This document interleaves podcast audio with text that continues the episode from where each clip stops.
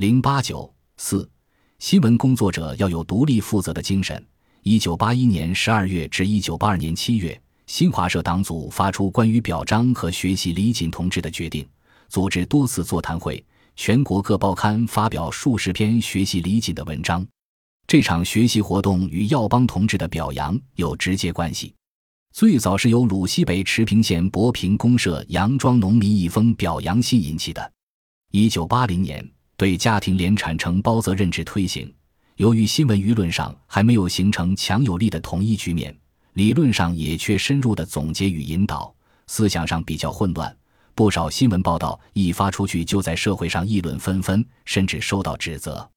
一九八零年十月。我在持平县博平公社杨庄了解到农民杨成海承包棉田获得两千二百零六元奖金的事，在分配兑现会上，杨成海领奖时情态比较好，我就发稿了。图片说明中有一个“包”字，便引起社会的广泛注意。短短几天，收到十三封读者来信。南京军区某部有一封来信，数了十一个人的名，提出的问题很尖锐。信中写道。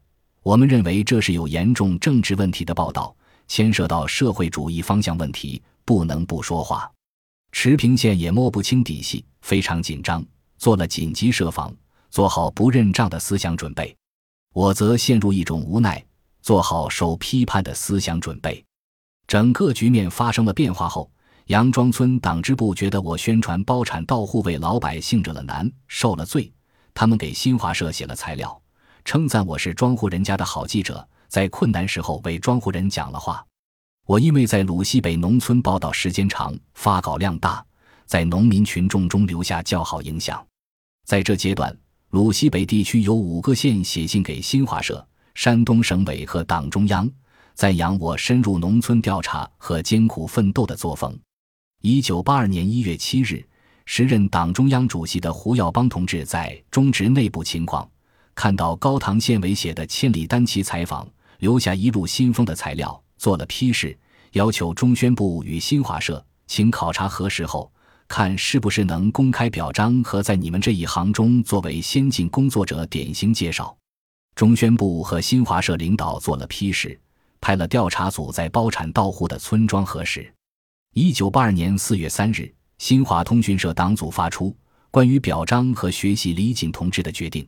新华社借此掀起深入群众调查研究的高潮，学习活动也在山东省委、中指机关党委和共青团系统展开。